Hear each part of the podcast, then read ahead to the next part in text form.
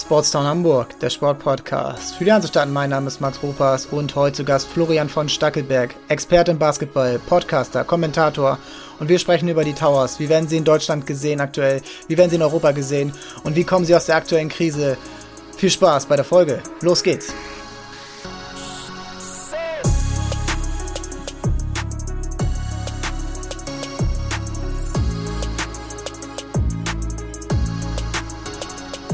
Zu Gast heute bei mir Florian von Stackelberg von Big Basketball, ausgesprochener Experte im deutschen Basketball. Wie geht's dir?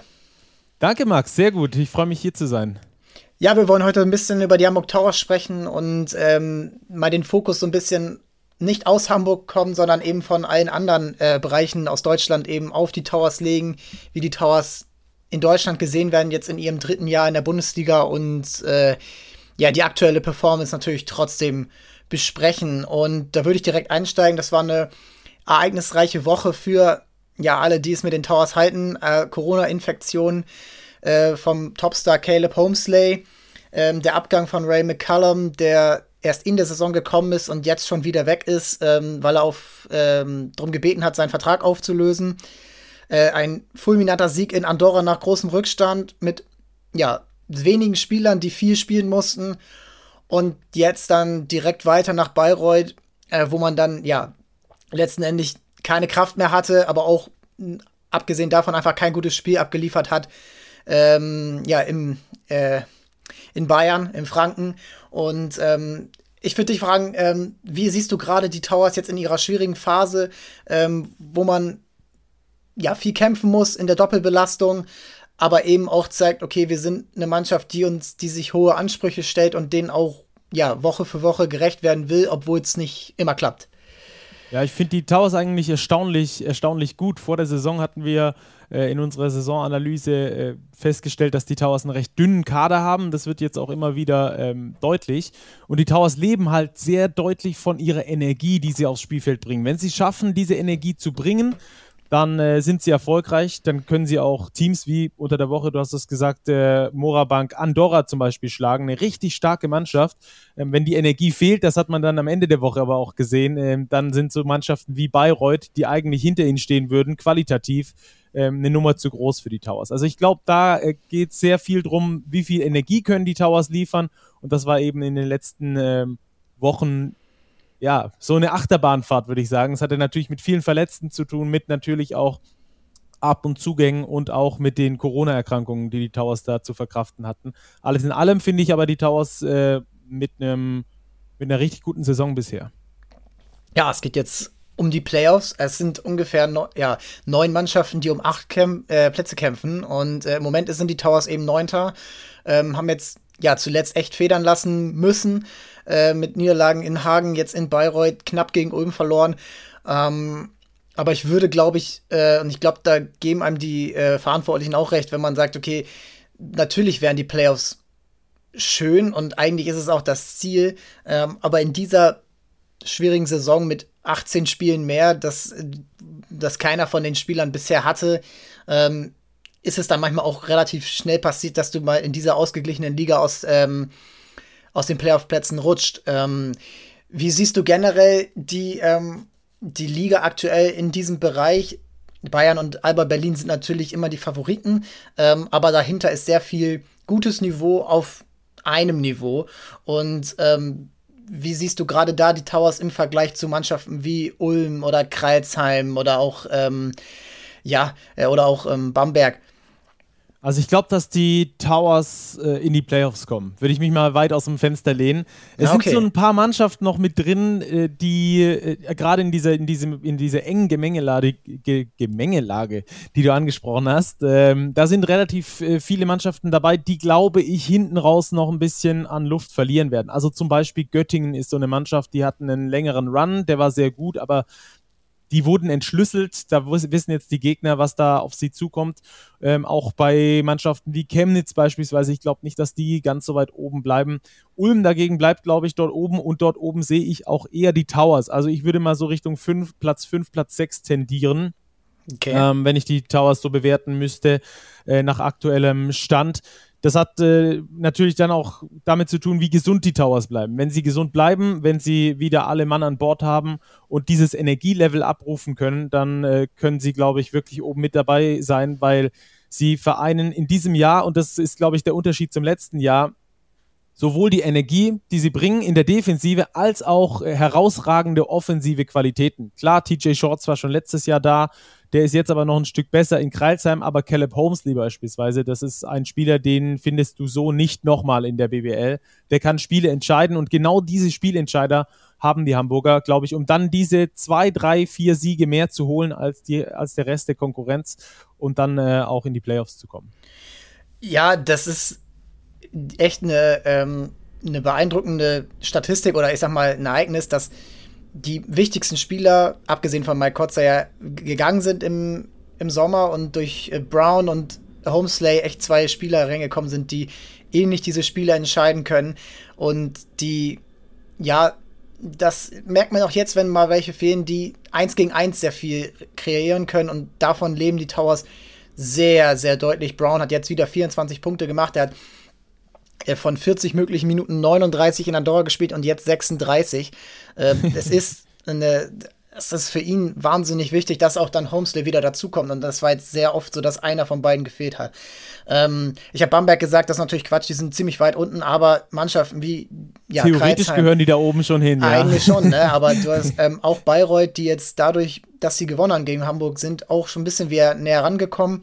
Und ähm, ja, aber es ist eine echt spannende Liga und die Hamburger hatten schon ihre Ausreißer nach oben. Auch die haben in Bonn sehr, sehr souverän gewonnen beim Tabellenzweiten.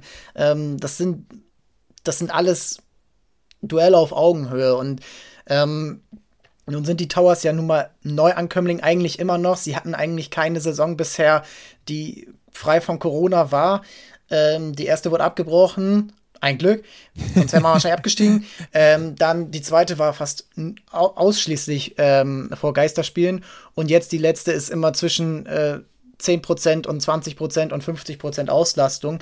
Ähm, wie bewertest du auch jetzt trotz der ähm, Corona-Einschränkungen die Towers innerhalb dieser drei Jahre, nachdem sie ja schon ähm, sich gemausert haben und immer wieder einen weiteren Schritt gegangen sind? Immer also sie haben sich von negativen Ereignissen oder Erlebnissen nicht, nicht äh, beirren lassen, sondern gehen konsequent den We Weg weiter. Und jetzt im dritten Jahr mit dem Eurocup, was sie nicht hätten machen müssen, wofür sie sich freiwillig letzten Endes bereit erklärt haben ähm, und auch diese Belastung ja auf sich genommen haben. Ähm, ist das, äh, wie bewertest du das auch im Vergleich eben jetzt nicht auf dem Sportlichen, sondern eben drumherum zu Mannschaften, die eben aktuell noch auf ihrer Augenhöhe sind? Also ich glaube, ähm, dass die Towers noch äh, von der Organisation her noch nicht dort sind, wo sie sportlich schon angekommen sind. Ähm, ob, diese sportliche, ob dieses sportliche Ankommen nachhaltig ist, das wird sich in den nächsten Jahren, glaube ich, erstmal äh, beweisen müssen. Im ersten Jahr, du hast es schon angesprochen, Gott sei Dank wurde die Saison abgebrochen. Ich glaube, da haben sich die, die Towers so ein bisschen vielleicht, ich will nicht sagen verschätzt, aber vielleicht haben sie das Niveau der BBL etwas unterschätzt. Ähm, dann wurde die Saison, wie gesagt, äh, abgebrochen und ab dann gab es so einen klaren Schnitt. Äh, das hat man auch bei Marvin Willoughby, äh, finde ich, so ein bisschen gemerkt. Ich habe da mit ihm schon mal länger drüber gesprochen da kam dieser Moment, wo sie gesagt haben, okay, wir müssen unbedingt irgendwas ändern und zwar, wir müssen uns turbomäßig professionalisieren, auch im Hintergrund, auch im Backoffice und äh, haben da sehr, sehr gute Leute geholt. Ich kenne da den einen oder anderen, der da geholt wurde. Ähm, haben sich da wirklich professionell aufgestellt, auch von anderen Bundesligisten Leute geholt, die wissen, wie auf europäischem Level performt werden muss. Nicht nur auf dem Feld, sondern ich spreche vor allem vom Backoffice, von der Medienarbeit, von ähm, solchen Geschichten. Ja. Und da haben sich die Towers unglaublich professionalisiert, um auf dieses Level zu kommen, um, auf dem sie jetzt sind, sportlich gesehen. Ähm, wie gesagt, wie nachhaltig das ist, das müssen wir jetzt natürlich beobachten, denn in der BWL gibt es sehr, sehr viele Clubs, die international spielen wollen und der Eurocup ist natürlich eine der äh, Destinationen, wo alle hinwollen, weil es eben der zweithöchste europäische Wettbewerb ist. Dass man sich damit nochmal 18 Spiele extra aufgehalst hat, den Kader, dass der Kader eigentlich zu dünn ist für diese Anforderungen an Spielen. In die Playoffs, glaube ich, im Eurocup werden sie übrigens auch kommen. Da wird also nochmal was auf sie zukommen. Ähm, also das muss man, das ist alles so noch ein bisschen in der Waage, glaube ich, weil der Club eben so frisch ist in diesem internationalen Geschäft. Aber ich sehe da schon sehr gute Ansätze, dass das dann auch nachhaltig äh, umgesetzt werden kann, um da auch langfristig Erfolg zu haben. Und der Eurocup, den du ansprichst, ja, das merkt, merkt man jetzt, wenn man sich die Spiele anschaut und ähm, man mehr und mehr das Gefühl bekommt, okay, auch da sind die Towers konkurrenzfähig. Das hatte ich in den ersten, ehrlich gesagt, auch wenn die Spiele manchmal knapp waren, aber dann doch nicht nach irgendwie 0 zu 4 äh, Spielen am Anfang. Ähm, dachte ich, okay, das, das wird ein, ähm, das wird nach Hause gehen, da wird man Neunter oder Zehnter und vielleicht mal ein, zwei Spiele gewinnen. Ähm, aber wie man sich dort auch durch cleveres, ja, ähm, clevere Spielzüge oder beziehungsweise clevere Strategie durch Petro Kayes, der ja immer die Mannschaft antreibt, der ähm, diese Energie, die du auch angesprochen hast, von der die Towers leben, immer wieder ja vorlebt und fördert und fordert. Ähm, das waren schon beeindruckende Spiele. Ähm, in in äh, ähm, ja, wie in Andorra, in Bologna, ähm, ähm, in Bologna, das waren auch äh, Spiele, die, auch wenn es dann nicht immer funktioniert hat, aber das sind immer diese, ja, wo man merkt, okay, das ist Eurocup, das ist noch mal was anderes, das, das, da stehen die Spiele auch so ein bisschen anders auf dem Feld und ähm, ich glaube, das wäre dann schon wichtig, okay, und da auch die sportliche Berechtigung wieder zu kriegen, da weitermachen zu können, weil ich, man merkt, die Towers sind, die sind schon irgendwie ein interessanter Gegner, dass man ähm, sagt, okay, das ist Hamburg, es ist eine große Stadt, es ist was ähm, eine Mannschaft, wo kein Sponsor im Name ist, ähm, so ähm, frech gesagt. Ähm, ich glaube, davon kann auch die BBL als Ganzes leben, dass dort mehr, ja, mehr, ähm, mehr Nachfrage ist und mehr, wie formuliert man das am besten? Das ist echt so ein, ein weiterer Player, der, der diese Liga nach oben schiebt und der mit Druck von unten nachkommt, ne? Auf jeden Fall. Ähm, die, die BWL hat in den letzten Jahrzehnten, muss man schon fast sagen, nach großen Städten gelächzt. Also es gab äh, viele Städte wie Tübingen, wie Ludwigsburg, wie äh, Braunschweig, irgendwie so um die 100.000, 150.000 Einwohnerstädte. Aber, bitte? Studentenstädte. Ja, genau, genau. Daher ist es ja, schlussendlich ist ja Basketball daraus entstanden aus diesen Studentenstädten. Ähm, und ähm, die BBL hat äh, versucht, in Köln sich zu etablieren. Hat nicht funktioniert, es ist, äh, war kein nachhaltiges Projekt. Äh, hat dann in München diesen neuen Player von Bayern München bekommen. Da hat man auch, glaube ich, ein bisschen nachgeholfen, den Bayern dazu sagen, hey, mach doch mal was. Ähm, und jetzt ist es, glaube ich, extrem wichtig für die BBL, nochmal die nächste Großstadt quasi äh, zu haben, dort einen Big Player zu haben, auch eine Mannschaft zu haben, die da nicht nur irgendwo unten rumdümpelt, sondern wirklich die auch als Zugpferd zu entwickeln. Die Liga hat dann ein immenses Interesse daran und übrigens der Eurocup ganz genauso. Ähm, ich weiß es, zum Beispiel Bamberg war immer äh, ein Dorn im Auge bei der Euroleague. Die Eurocup und Euroleague sind ja verbunden, die laufen beide ja. unter, ähm, äh, unter demselben Verband. Und äh, Bamberg zum Beispiel war immer ein, ein, Dorn im Auge in der Euroleague, weil eben die Flüge nur nach Nürnberg gingen und von dort aus musste man dann nochmal mit dem Bus fahren. Und in eng getakteten Euroleague-Wochen ist das natürlich eine Katastrophe für Moskau, die irgendwie daherfliegen müssen und dann dorthin fahren müssen. In Hamburg hast du alles, da hast du einen Flughafen, da hast du eine Riesenstadt, ein riesen Einzugsgebiet für auch ähm, ganz viele neue Leute. Hamburg hatte ja mit Basketball nicht so richtig viel zu tun, zumindest nicht in der breiten Masse. Und ich glaube, da liegen unfassbar große Potenziale die auch der Eurocup sieht und deswegen wurde auch diese Eurocup Wildcard an die Hamburger ver vergeben, obwohl ja das sportliche Abschneiden jetzt nicht das allerbeste war in der letzten Saison. Also sie sind nicht unter den Top 4 gewesen auf jeden nee. Fall. Ähm, und da hätte es auf jeden Fall den Grund gegeben, ähm, zu sagen, ja, sportlich, äh, die, die, sollen sich noch mal ein bisschen aufbauen, aber man hat gesagt, nee, wir wollen Hamburg als Standort haben, um da auch eine gewisse Strahlkraft zu haben, weil es ist natürlich schon ein Unterschied, ob jetzt äh, Belgrad nach Hamburg fliegt oder ob die nach Bamberg fliegen. Ja, und ähm, ich glaube auch, dass die diese Begeisterung, die in Hamburg zu spüren ist. Also es ist jetzt echt so ein bisschen schade, dass die Corona-Pandemie genau in diese Phase reinkommt. Das hatten wir zwar schon häufiger hier im Podcast. Aber ähm, man merkt, dass die Mannschaft eigentlich sich stetig verbessert und auch die Zuschauer mittlerweile einen äh, Vorteil für die Mannschaft auslösen. Also jetzt ein äh, Spiel, was sie, ähm, ich weiß gar nicht mehr genau welches, was sie ähm, rund um den Jahreswechsel gedreht haben, wo man ganz klar gesehen hat, okay, das waren die Zuschauer, die, auch wenn es nur 500 waren, glaube ich, ähm, die die dieses Spiel noch mal gedreht haben, wo man, ähm, wo man Momentum bekommen hat. Und ja, perspektivisch soll es natürlich in eine größere Halle gehen, die neu gebaut werden soll. Und dafür wird alles getan. Da gibt es ja auch mit Tomislav Gereitz einen starken Mann, der äh, in das Team, aber auch in, des, in die Infrastruktur rundherum investiert, in, in die Jugendarbeit mit ähm, dem Breitensportverein, mit einer Stiftung mittlerweile.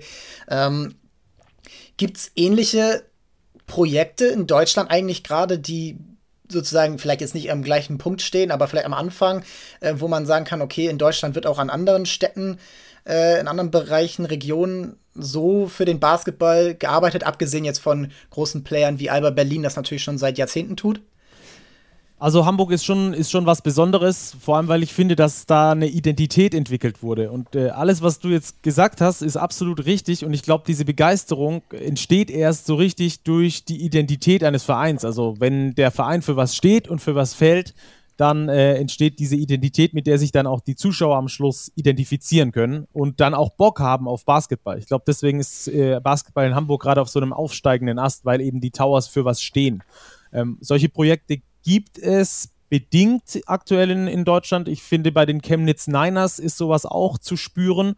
Allerdings okay. sind die halt einfach in einer ähm, sehr ja, strukturschwachen Region unterwegs. Deswegen ist es da, glaube ich, schwieriger, das Ganze aufzubauen, auch was das Umfeld angeht.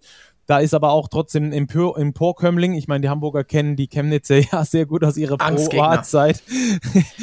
ähm, und da, äh, da entsteht also auch was. Da, da spüre ich auch diese Euphorie gerade bei den Chemnitzern. Aber ob das da außenrum so ähm, aufgebaut wird wie bei den Hamburgern, das, das wage ich ein bisschen zu bezweifeln, muss ich ehrlich sagen. Also da ist Hamburg schon besonders.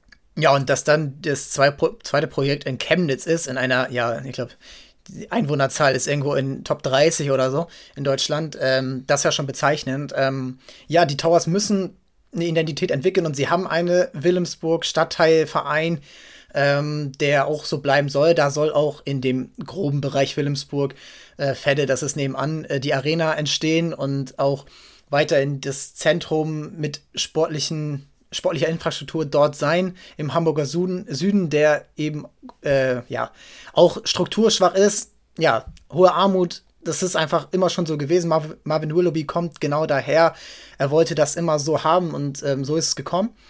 Ähm, jetzt ist natürlich die BBL so strukturiert, dass es viele Einjahresverträge gibt und dass man relativ nicht wie im Fußball ähm, sagen kann, okay, wir holen jetzt irgendeinen Spieler von irgendwo her, vielleicht aus einem drittklassigen College in Amerika oder aus äh, Mike, Mike Kotze aus Estland. Äh, gut, der hat auch im College gespielt, aber er ist Este. Äh, der, das ist nicht möglich, da eigentlich ähm, Ablösesummen zu generieren oder so. Und so muss man ja eigentlich dann es so schaffen, dass man wie ein Justus Hollatz mal fünf, also jedes Jahr ein Justus Hollatz in die Mannschaft reinbringen oder ungefähr auf dem bisschen ni weniger Niveau kann bestimmt auch sein, aber Nachwuchsspieler, dauerhaft Nachwuchsspieler fördern.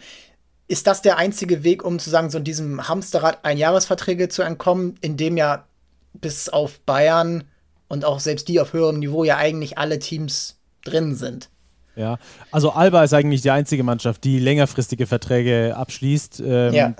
Selbst bei den Bayern ist es so, dass da Hire and Fire herrscht. Ähm, hat damit zu tun, übrigens kurzer Hintergrund, dass die, dass die Spieler, äh, wenn sie eine gute Saison spielen, in der nächsten Saison das Fünffache irgendwo in Russland verdienen können. Also es ist tatsächlich Eben, so. Ja. Ähm, äh, und auch die Vereine haben natürlich was davon, wenn jemand nicht funktioniert, dann kann man den Vertrag relativ schnell wieder auflösen.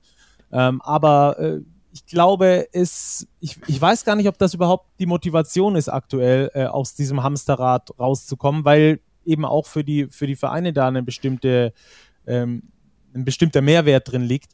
Ähm, aber ich verstehe schon, was du meinst. Ja, Jugendarbeit auch ist für die Identität Fall, ist es ja wichtig, genau. mal dauerhaft Spieler zu haben. Mike Kotze, auch wenn er nicht aus Hamburg kommt, ist so einer, der die Fans begeistert und der jetzt auch im zweiten Jahr seine Leistung bestätigt und natürlich wird er nicht ewig bei den Towers bleiben, aber es ist halt ja wichtig, so eine Figuren zu haben, an denen man sich orientieren kann.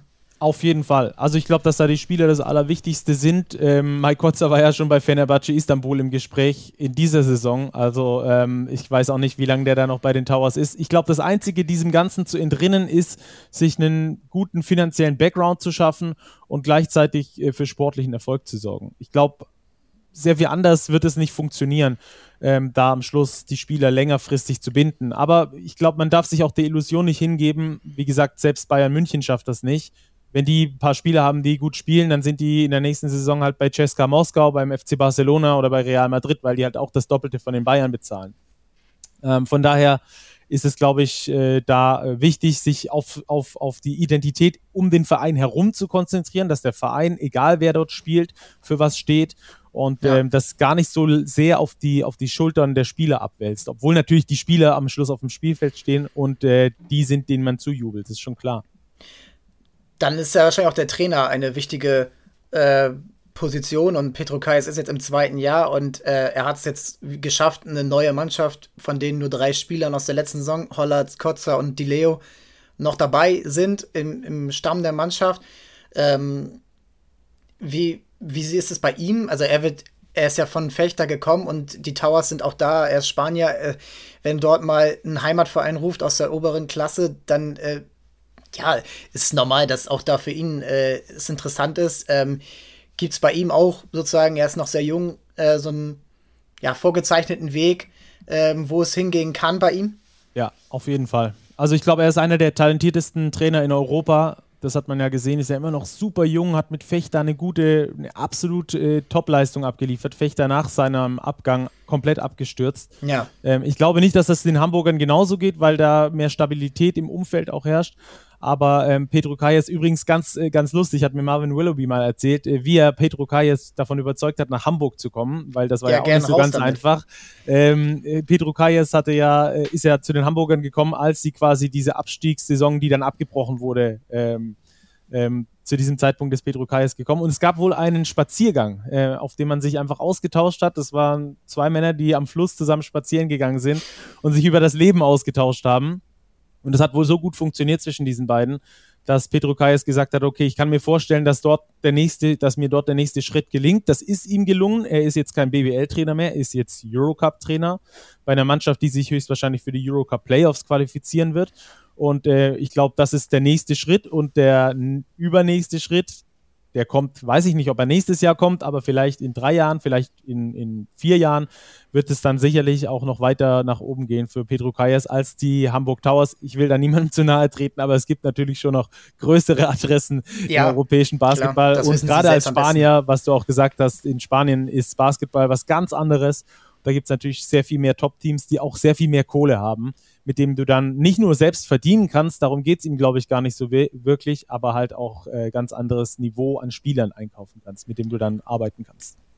Und auch, was du eben auch gesagt hast, ist wichtig zu wissen, ähm, die deutsche Liga ist bei weiß Gott nicht die, die Top-Adresse in Europa und kannst du da mal vielleicht so ein bisschen ausführen, okay, wo steht man gerade im Vergleich mit spanischer Liga, russischer Liga, türkischer Liga äh, und wo kann's, wo kann es perspektivisch hingehen, gerade für so Top-Clubs wie Alba Bayern und vielleicht dann auch eben die Towers?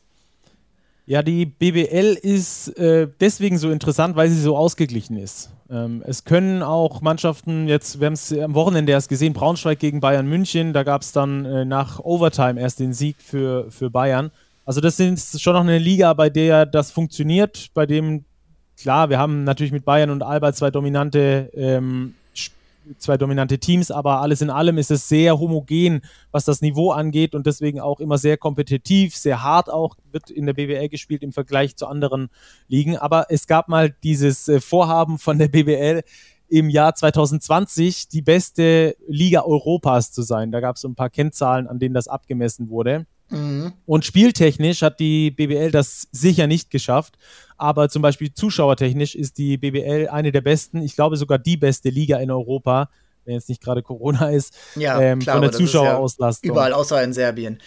Ganz genau. Und ähm, auch äh, vom Niveau her, wenn wir, wenn wir drüber sprechen, Alba Bayern, es hat natürlich äh, einen Vorteil, dass die nicht ganz so weit abgehoben sind. Dadurch ist die Liga homogen, aber im internationalen Vergleich bringt das natürlich Probleme mit sich weil halt Alba und Bayern irgendwo im Mittelfeld bis im, im unteren Mittelfeld irgendwo mitschwimmen, in der Euroleague zum Beispiel.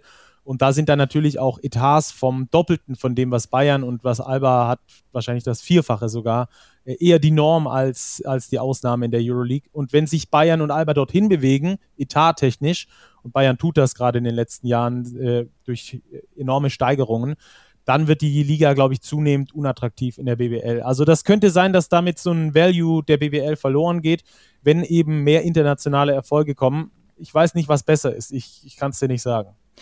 Ja, das ist ja eigentlich das Problem in allen nationalen Ligen im Vergleich zum europäischen ja, Spitzenklassensport. Fußball Champions League, da ist genau ja. das Problem mit eben dem FC Bayern. Äh, auch im Handball gibt es immer diese Sache, äh, die internationalen Vereine können sich in der Liga so ein bisschen, die können die A-Jugend spielen lassen, so äh, Vereine wie, wie äh, Celje oder Kielce aus Polen, das ist äh, schon immer so gewesen. Und in Deutschland musst du halt als THW Kiel jede Woche Vollgas geben, weil diese Liga eben ausgeglichen und stark ist. Da musst du dann zu den Füchsen Berlin oder Stuttgart oder äh, Wetzlar oder so. Äh, und dann ist es immer so eine Knochenmühle für eben diese Clubs. Ähm, aber man will ja eben auch das nationale Produkt eben nicht schmälern. Und ähm, ja, das wird generell eine spannende Frage, aber du hast jetzt die internationalen Etats angesprochen. Das sind ja auch meistens Clubs, die Barcelona, Real Madrid, Moskau, ähm, das sind ja oft auch Clubs, die entweder einen Investor haben oder eben, sagen wir mal, die, die Fußballgelder auch so ein bisschen rüberziehen in den Basketball, richtig? Auf jeden Fall. Also da ähm, ist sehr viel, äh, also nee, eher sehr viel, sehr viel weniger selbstfinanziert als zum Beispiel beim FC Bayern München jetzt. Also in, in Deutschland, die mhm. finanzieren sich hauptsächlich über ihre Marke. Die verkaufen halt dann äh, den FC Bayern als Marke quasi. Aber bei Ceska Moskau zum Beispiel, die sind dann natürlich der frühere Militärclub, ähm, von wem die unterstützt ja. werden, brauchen wir glaube ich nicht drüber sprechen. Ähm, FC Barcelona, Real Madrid, genau, werden querfinanziert. Fenerbahce Istanbul, gibt es einen großen Investor dahinter, genauso wie bei Anadolu Efes. Also es sind eigentlich alle alle äh, Clubs in der Euroleague sind irgendwie von Gnaden äh, von irgendwelchen Fußballvereinen oder von großen Mäzenaten, die dann da unterstützen äh, ja, das hat äh, Deutschland hat sich da im Fußball dagegen gesträubt und äh, tut das im Basketball auch so ein bisschen. Und äh, entsprechend, ja, muss man halt schauen, wie man dann da den Etat aufschließen kann, ob das überhaupt jemals irgendwie funktioniert. Ja, ich glaube, da, da hilft dann auch so ein bisschen zu verstehen, okay, was ist diese Faszination Euroleague international in Europa? Basketball ist ja eigentlich ein wahnsinnig europäischer Sport, was ähm, man daran sehen kann, okay, da sind eben nicht nur die großen fünf Länder, Frankreich, Italien, Deutschland, England, Spanien, sondern eben Serbien, Türkei, Griechenland, ähm, Israel. Israel. Äh, das ist waren eben auch die ähm, baltischen, baltischen Länder sind stark. Ähm, das ist, ja, man, das ist wahnsinnig schwierig und spannend, ähm, dort so eine Lösung zu finden, die all, allen hilft, weil die Euroleague eben dieser halbgeschlossene Club ist, so ein bisschen NBA Light, wo es ja auch eine geschlossene Veranstaltung ist. Und ähm, ich glaube, das ist auch so ein bisschen, was den Towers so irgendwann dann blühen wird, dass sie dort dann auch ja so eine Stimme dann haben und die dann auch erheben müssen, wenn es dann darum geht, Interessen für Deutschland, aber auch für die Towers selbst dann zu vertreten. Wenn man dann sagt, okay, wir wollen, wir wollen hier einen attraktiven Sport schaffen, aber wir wollen auch ähm, für uns einen attraktiven Sport schaffen äh, und nicht nur das 20. Team in der Euroleague sein. Ja, ich glaube, äh, dass die Hamburger da auf einem ganz ordentlichen Weg sind. Also wie gesagt, man muss sich, glaube ich, erstmal sportlich irgendwie etablieren und da äh, ist gerade der Anfang gemacht im, im Eurocup. Und äh, über den Eurocup kann man dann ja theoretisch auch in die Euroleague aufsteigen, was einem Standort wie Hamburg natürlich sehr gut stehen würde. Aber das ist noch ein sehr weiter Weg. Äh, allein etattechnisch, allein spieltechnisch, das ist sehr schwierig da irgendwie in diese Sphären zu kommen. Aber ich finde es äh, absolut respektabel, was da bisher auf die Beine gestellt wurde. Und äh, das ist auf jeden Fall der Anfang dafür, was da noch kommen kann. Florian, das hat mir richtig viel Spaß gemacht. Ähm, wir werden uns demnächst mal wieder hören. Hoffentlich dann in Richtung Playoffs, Eurocup Playoffs, BWL Playoffs. Ähm, da gibt es sicherlich einiges zu besprechen. Äh, eine abschließende Frage habe ich noch. Towers brauchen ja vielleicht noch einen Aufbauspieler. Äh, hast du irgendeinen Wunschspieler oder irgendeinen Geheimtipp, der, äh, der den Towers kurzfristig weiterhelfen könnte? Uh, ähm, nee, nicht wirklich. Äh, damit habe ich mich noch nicht weiter auseinandergesetzt. Äh, ich finde, äh, sie sollten sehr viel mehr noch auf Justus Hollatz zählen. Den finde ich absolut genial. Das ist, glaube ich, der nächste deutsche Spieler schlechthin. Also da noch mehr Vertrauen reinstecken und dann vielleicht noch einen guten Backup äh, hinzuholen. Ja, wird spannend. Äh, Justus, ja, er hat auch jetzt Verletzungsprobleme gehabt ja. und ähm, ja, ich hoffe, dass er dieses Tempo, was in ihm ist, immer dauerhafter abrufen kann. Und wenn er sich so an diesen Rhythmus gewöhnt hat, dann, dann wird er auch sicherlich seine Leistung zeigen, die er letztes Jahr schon gezeigt hat. Jetzt ist er wahrscheinlich in diesem typischen zweite Jahrloch für junge Spieler und da arbeitet er sich raus. Das war jetzt auch gestern kein, kein schwacher Auftritt. Kein groß schwacher Auftritt von ihm. Das, das wird schon wieder. Auf jeden okay, Fall. Okay, alles klar. Auf die eigenen Leute setzen, die jungen Spieler Identität schaffen. Darüber haben wir geredet und ähm, da muss man sich auch dran halten. Florian, Vielen Dank und bis zum nächsten Mal. Danke für die Einladung. Bis zum nächsten Mal. Ciao, ciao. Und das war's für die Hamburg Towers. Ähm, vielen Dank, Florian. Wir haben da, glaube ich, gut was erfahren darüber, was ja außerhalb von Hamburg über die Towers gedacht wird. Ähm, und ja, außerhalb von Hamburg spricht man noch ein bisschen mehr über zwei andere Clubs aus unserer Stadt und ähm, das sind der HSV und St. Pauli. Und nach diesem Spieltag ja, kann man festhalten, die, äh, die Führung, die, die gute Position von St. Pauli, die ist weg. Diese, dieser Vorsprung, den man hatte äh, rund um die Winterpause, den hat man sich ja in den letzten fünf Spielen echt ja, eingerissen. Und das ist, das ist schade. Das muss man schon so konstatieren, denn die Ausgangslage nach dem Sieg, ähm, nach dem Sieg gegen Schalke, also das war das war ein überragendes Spiel. Schalke war chancenlos eigentlich. Irgendwie sind sie dann am Ende noch angekommen, aber über das ganze Spiel, damals war das Millantor auch noch gefüllt, sehr gefüllt, ähm, war St. Pauli die bessere Mannschaft und Schalke sah nicht ansatzweise aus wie ein Aussteiger ähm, oder wie eine Mannschaft, die irgendwie was zu tun haben wird mit diesem Aufstiegskampf auf Dauer. Ja, und seitdem ist nichts mehr passiert und der FC St. Pauli ist jetzt fünf Spiele in Folge ohne Sieg. Davon ja drei Unentschieden und zwei Niederlagen in Nordderbys gegen in Kiel und dann beim HSV. Und jetzt muss man auch gegen Paderborn sagen, das hätte auch eine Niederlage eigentlich sein müssen. Nach der zweiten Halbzeit kannst du eigentlich nur noch froh sein, dass du mit 2 zu 2 hier rausgehst und dass Paderborn das Spiel nicht noch dreht. Die Chancen kamen am laufenden Band. Hinten steht nichts mehr sattelfest. Diese, ja, so gelobte, aber auch zu Recht gelobte Defensive, die St. Pauli hatte, äh, mit Medic, der aus der dritten Liga kam, eine überragende Hinrunde gespielt hat, der ist nicht mehr wiederzuerkennen. Das ist heute, das muss heute schon sein schlechtestes Spiel gewesen sein, das muss man deutlich sagen, weil da ging gar nichts. Beide Tore fallen, weil er ja nicht schaltet. Beim einen kriegt er den Ball nicht und ja, kriegt dann auch nicht, rückt dann nicht genug raus, um dann noch zu klären. Und beim, ja, beim 1-0, da rückt er, ähm, verschiebt er nicht und das ist dann das Problem. Und ein Eigentor hat er auch noch was erzählt, was auch sehr unbedrängt war. Ähm, aber jetzt auch gar nicht ihn als Sündenbock rauskreieren, denn ähm, das war eine Teamleistung, eine schwache Teamleistung und es fällt einfach auf, dass St. Pauli nicht mehr die Kreativität hat. Chiré fehlt jetzt nach dem Afrika Cup, ähm, aber man hat halt auch nicht reagiert auf dem Transfermarkt und ähm, es wird da weiter darauf vertraut, dass die Spieler, die ja auch jetzt in den letzten Wochen nicht bewiesen haben, dass sie Chiré ersetzen können, das nun machen sollen. Und ein Jackson Irvine ist überhaupt nicht in Form. Finn Ole Becker ist nur noch Ersatzspieler, wechselt ja jetzt im Sommer nach Hoffenheim. Und ähm, ja, ich frage mich, warum man da nun, klar, es finanziell ist immer schwer im Winter auch da äh, ein gutes Preis-Leistungs-Verhältnis zu finden, aber es hätte ja irgendwie klappen können. Und gar nichts zu machen, ist halt dann sehr auf seine ja, bestehenden Systeme und Prozesse zu vertrauen, ist, ja, das ist mutig. Und ich will Timo Schulz da gar nicht irgendwie äh, ja, in die Pflicht nehmen schon, aber irgendwie kritisieren, denn er hat schon mal dadurch bewiesen, dass er aus Krisen rauskommen kann, letztes Jahr äh, um diese Zeit. Und danach kamen Siegesserien, die, die man lange nicht gesehen hatte am Millantor. Aber jetzt ist eine andere Position und dieser Aufstieg, der Natürlich ist der nicht wirtschaftlich komplett notwendig, wenn Corona nicht kommt, weil dann müssen wir alle irgendwann, äh, wenn Corona nicht vorbeigeht, ähm, diesen Zuschauereinschränkungen. Aber dann ist irgendwann Fußball, Profifußball nicht mehr wirtschaftlich tragfähig.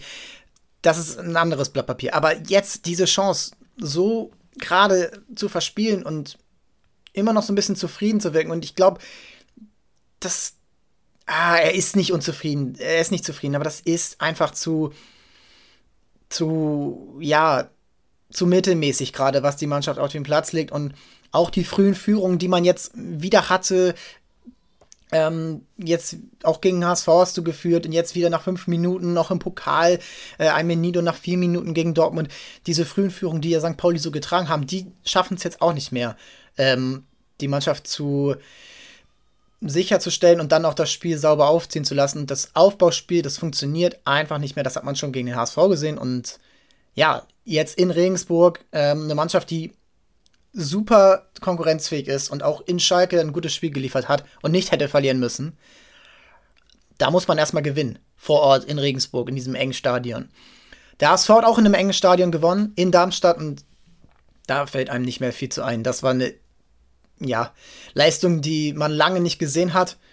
Äh, in dieser Dominanz, auch unter Tim Walter. Eigentlich waren alle Tim Walter-Spiele knapp. Ähm, bis auf die ja, Spiele gegen Regensburg und Rostock. Das waren eigentlich so die einzigen deutlichen Siege. Ähm, aber das jetzt gegen den Tabellenführer, noch Tabellenführer, ähm, das war schon eine Machtdemonstration ohne Sonny Kittel. Ähm, mir hat sehr gut gefallen, wie man immer wieder nachgesetzt hat. Und diese, ja, diese alten HSV, ja, dieses alte HSV-Fleckma abgelegt hat. Also ich hatte schon Schiss, als es 3-0 stand und dreimal Glatze. Ähm, das letzte Mal, als das beim HSV so war, war Aaron Hunt in Hannover, dass ein Spieler drei Tore macht und ein 3 0 führt. Ja, und ähm, man weiß, wie es ausgegangen ist. Aber dieser HSV lässt nicht nach und dieser HSV geht immer wieder nach und setzt immer wieder nach und egal wer kommt und natürlich ist, die, ist das Leistungsvermögen auf der Bank nicht so gut, aber wie bei anderen Clubs oder wie früher beim HSV. Aber in der, in der Einstellung und in dem Tempo und in den grundsätzlichen Anlagen im Spiel und der Strategie ändert sich gar nichts. Und auch Elijah Kran kommt rein und spielt einen ordentlichen Ball und legt sogar das 15-0 vor. Und äh, Manu Winsheimer immer wieder verlässlich. Äh, Micke Kaufmann, auch er schweren Stand beim HSV, aber es ist immer noch ähm, immer noch dieser HSV, der immer wieder reingeht. Und auch Mikkel Kaufmann hatte schon sehr viele Chancen, ähm, die, ähm, äh, die er hätte machen können, machen müssen. Und das zeigt ja auch, auch wenn er reinkommt, kommen Chancen. Auch wenn äh, Winsheimer kommt, auch wenn äh, Kin Zombie, der jetzt von Anfang an spielen musste. Es ist, es ist ein ganz, ganz äh, tolles Konstrukt, was dort eben entsteht. Und ähm, bin so gespannt auf das nächste Spiel gegen Heidenheim, diese tolle Zweitligamannschaft. Und da gilt es dann wieder, den Erfolg zu bestätigen und wieder das zu machen. Und dann auch in Sandhausen und dann auch gegen Werder Bremen. Und wenn man jetzt mit 37 Punkten da am Ende mit ja, 44 bis 46 Punkten rausgeht, dann ist man schon einen deutlichen Schritt weiter. Aber ich habe auch gestern getwittert, äh, lest gerne nach, ich verlinke es vielleicht nochmal. Ähm, auch wenn der HSV dieses Jahr nicht aufsteigt, die Weichen sind gestellt. Ein gutes Konstrukt aus Vorstand, Trainer, Trainerteam mit Merlin Polzin ja verlängert bis 2024. Wichtige Meldung, unabhängig von Tim Walter geht man dann diesen Weg weiter. Merlin Polzin war ja schon unter Daniel Thun Co-Trainer und es sind schon gewisse Ähnlichkeiten im Spielsystem dieser beiden Trainer und es war nicht alles schlecht unter Daniel Thun, das muss man auch mal so sagen. Ähm, ja, und dann die Mannschaft, die jünger ist, jüngeres, jüngere Achse, alle so zwischen 26 und 29. Und dann eben die Talente, die den HSV eventuell finanziell sanieren bzw. weiter nach vorne bringen können. Vuskovic, wenn man die Kaufoption zieht, man muss sie ziehen, egal ob man aussteigt oder nicht. Dieser Spieler ist irgendwann teurer zu verkaufen. Ludovic Reis, ablösefrei gekommen. Auch er wird sicherlich für einen mittleren Millionenbetrag, mittleren einstelligen Millionenbetrag, 5 bis 8, würde ich mal sagen, schätzen, in ein, zwei Jahren gehen können. Äh, Ali Du, ja, er geht äh, ablösefrei, das schmerzt, aber es ist okay, äh, weil man zeigt, okay, da kommen wieder Spieler nach, jetzt Kran. Ähm, ein, zwei andere, die schon warten auf den ersten Einsatz und das wird richtig spannend zu sehen. Und ähm, dieser HSV macht Spaß zu gucken. Es ist wirklich, wirklich was. Ja, man sagt es jetzt schon oft, das ist wirklich was anderes als letztes Jahr. Aber ich glaube, dieses Jahr hat man wirklich eigentlich alles getan, um sportlichen Erfolg zu haben, langfristigen sportlichen Erfolg zu haben. Und ich glaube, damit haben wir es dann auch. Und ähm, ich wünsche euch viel Spaß in der neuen, in der neuen Woche. Ähm, bleibt dabei. Handball geht nächste Woche wieder los. Towers jetzt auch noch spielfrei und dann weiter in der Liga.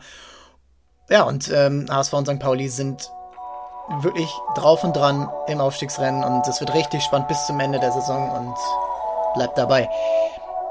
Bei uns bleibt auch dabei Instagram, Twitter, verfolgt das gerne über die Woche und ähm, ratet, uns, ratet uns bei iTunes und Spotify.